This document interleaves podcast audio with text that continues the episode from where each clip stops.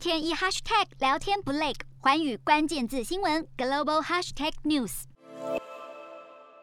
马里兰大学医学院日前动刀了一台突破医学进展的手术，将猪的心脏移植进人体。手术时间七小时，对象是装了人工心肺机、卧床好几个月的五十七岁病患班奈特。术后到现在已经过去三天，院方也公布手术初步成功。历史上跨物种器官移植实验以失败居多，这次手术不同的地方在于，团队使用的是经过基因改造的猪心，剔除了其中会导致细胞排斥的因子。目前手术团队仍在密切观察班奈特的恢复情况。根据官方统计，美国每年有十一万人排队等候器官移植，大约六千人在等到之前就病逝。如果这次手术后续发展稳定，将会推动人类医学史上重要的发展进程。洞悉全球走向，掌握世界脉动，无所不谈，深入分析。我是何荣。